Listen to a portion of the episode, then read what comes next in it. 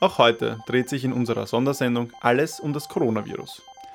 Nachdem erste Kritik am Vorgehen der Behörden in Tirol an die Oberfläche tritt, äußern sich jetzt der Tiroler Landeshauptmann sowie der Leiter des Krisenstabes zu den Vorwürfen. Unterdessen finden sich immer mehr Falschmeldungen im Netz, die mit abstrusen Methoden werben, um sich vor Covid-19 zu schützen. Von den Grundversorgern kommt währenddessen Entwarnung. Man habe den ersten Ansturm bewältigt und kann gewährleisten, in Österreich wird es nicht zu einer Versorgungsnot kommen. Herzlich willkommen bei der Zeit im Bild Spezial.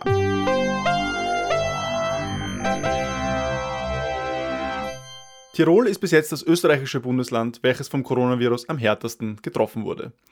Nun regt sich erst die Kritik am Vorgehen der Verantwortlichen. Man habe zu spät reagiert und den Tourismus über das Gemeinwohl der Bevölkerung gestellt, heißt es etwa aus einer Aussendung der Opposition in Tirol. Der Landeshauptmann und der Leiter des Krisenstabes haben sich heute in einer Pressekonferenz erstmals zu den Vorwürfen geäußert und beteuern, bereits sehr früh und bei den ersten Anzeichen einer Ansteckung in Tirol gehandelt zu haben. Für viele zeigt die Ereigniskette aber ein anderes Bild.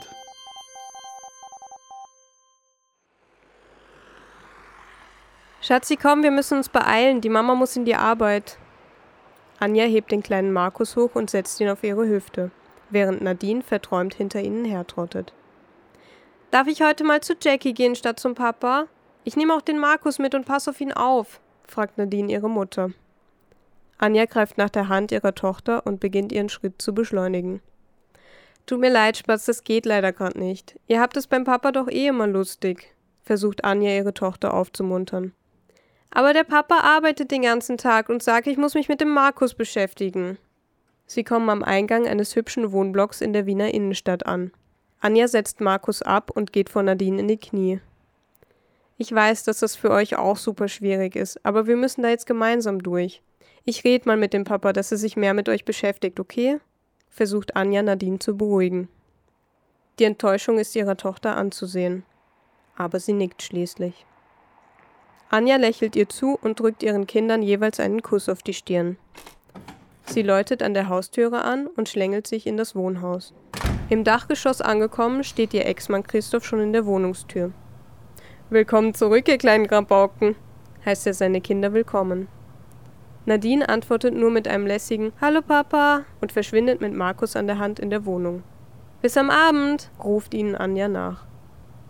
Kannst du dich untertags vielleicht ein bisschen mehr mit den beiden beschäftigen? richtet sie die Bitte der Tochter an Christoph.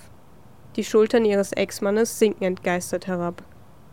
Ja, das kannst du leicht sagen. Du sitzt ja nicht in einer leitenden Position daheim und versuchst ein Unternehmen zu retten, zischt Christoph ihr entgegen.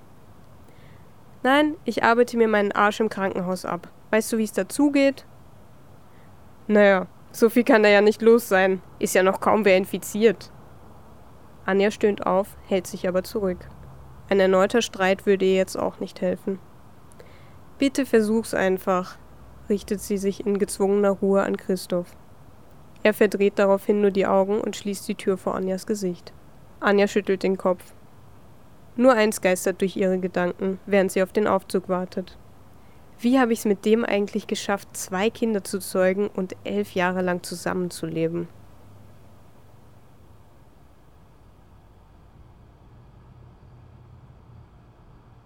Sag einmal, dafür, dass du vor vier Tagen noch nicht mal was von Corona gewusst hast, hängst jetzt aber schon ziemlich viel vom Laptop. Franzi amüsiert sich über Steffen, der Chips essend vom Laptop liegt. Herst, das ist so spannend. Ich sag's da, in Großbritannien und in den USA wird das heftig, antwortet ihr Steffen, ohne den Blick abzuwenden. Ich würde gern irgendwas machen, meldet sich Kathi zu Wort während sie am Handy durch Facebook scrollt. Ja, mach so eine Klopapier-Challenge, witzelt Franzi. Na, nicht so was Unnötiges, sondern irgendwie der Gesellschaft helfen. Kathi legt ihr Handy weg. Ihr kennt doch die Grubers über uns. Weißt du, das liebe alte Pärchen, wo er immer so langsam am Rollator geht und sie ihn immer stützt. Vielleicht können wir für die einkaufen gehen oder ihnen sonst irgendwie helfen? Überlegt Kathi. Ja, hängen wir halt Zettel auf oder so, schlägt Franzi vor. Ja, aber ob die das lesen? fragt sich Kathi. Ja, dann gehen wir rauf und fragen sie, Kathi ist bereits aufgesprungen und blickt erwartungsvoll in die Gesichter ihrer WG-Kolleginnen. Sogar Steffen würdigt sie eines kurzen Blickes, nachdem er erschrocken zusammengefahren ist. Ich will ihnen aber nicht zu nahe treten, hadert Kathi mit sich. Geh komm, du hast doch selber gesagt, dass die super lieb sind, argumentiert Franzi und zieht Kathi zu sich hoch. Pass auf, dass du nicht mit deinem Laptop verschmilzt, wirft Franzi Steffen noch entgegen, während sie Kathi aus der Tür zieht. Sollen wir klopfen oder läuten? fragt Kathi unsicher. Franzi zuckt nur mit den Schultern und drückt die Klingel, bevor sie noch dreimal an die Tür klopft. Kathi schmunzelt ihr entgegen. Nach kurzem Warten öffnet sich die Tür einen Spalt und eine ältere Dame kommt zum Vorschein. Ja, bitte? fragt sie vorsichtig mit leiser Stimme durch die Tür. Grüß Sie, Frau Gruber. Können wir Ihnen vielleicht irgendwie helfen? platzt es aus Franzi heraus.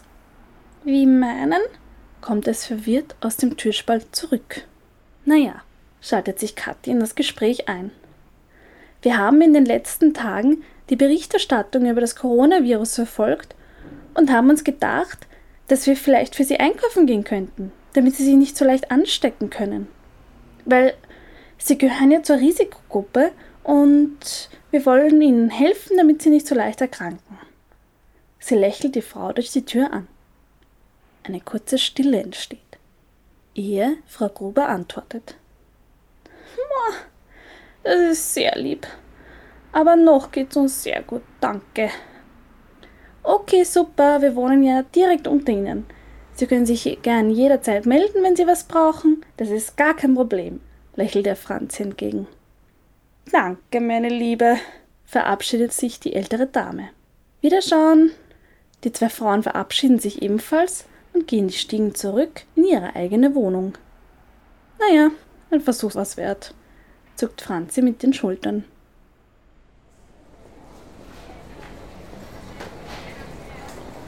Entschuldigung, wo ist denn das Klopapier?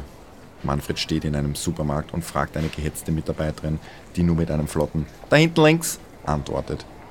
Er schüttelt den Kopf und bahnt sich durch die Menschen in die Richtung, die ihm die Frau gedeutet hat. Ist ja nur eine normale Frage, oder? schwirrt es durch seinen Kopf. Als er vor dem Berg Klopapierrollen ankommt, beginnt er zu überlegen. Schließlich entscheidet er sich dafür, sicherheitshalber fünf Packungen zu nehmen. Ein erboster Blick einer älteren Dame trifft ihn, aber er verdreht nur genervt die Augen. Ist ja eh noch was da, kann er sich da nur denken. Außerdem, man weiß ja nie. Das hat die Frau Mutter auch schon immer gesagt. Apropos, vielleicht sollte ich mal wieder im Wohnheim anrufen nicht, dass sie sie dort nicht gescheit versorgen und sie dann bei mir abladen wollen. Er schüttelt den Kopf. Später dann. Er greift in seine Hosentasche und nimmt einen Einkaufszettel heraus. Reis, Nudeln, Dosenfutter, Milch und Kaffee steht noch auf der Liste. Als er die Nudeln und den Reis entdeckt hat, merkt er, dass der Kaffee auf der anderen Seite des Geschäfts ist und kämpft sich erneut durch die Menschenmassen. Endlich angekommen, vibriert sein Handy in der Tasche. Als er den Namen auf seinem Display sieht, beginnt er seine Schläfen zu massieren. Er atmet nochmal tief ein und hebt ab.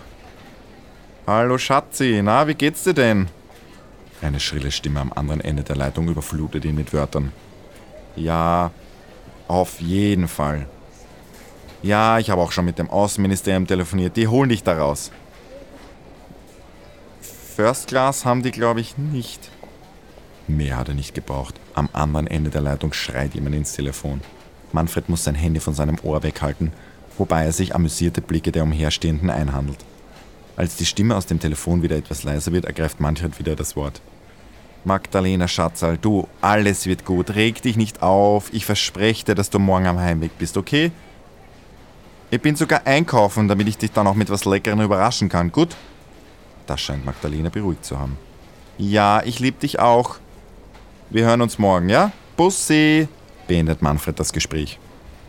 Wenn ich was beim Inder bestelle, wird sie schon nicht merken, oder? Überlegt er, während er seine Einkaufsliste weiter abarbeitet und dabei in der Süßwarenabteilung großzügig zulangt. Nachdem er seinen Einkaufswagen schließlich gefüllt hat, blickt er sich verwundert nach dem Ende der Schlange um. Als er es nicht finden kann, fragt er einen jungen Mann im Anzug nach dem Ende. Der deutet nur lässig nach hinten zur Fleischabteilung, bevor er seine Kopfhörer wieder zur Gänze aufsetzt. Danke, zischt Manfred genervt und begibt sich langsam zum Ende der Schlange. Das darf ja wohl nicht wahr sein.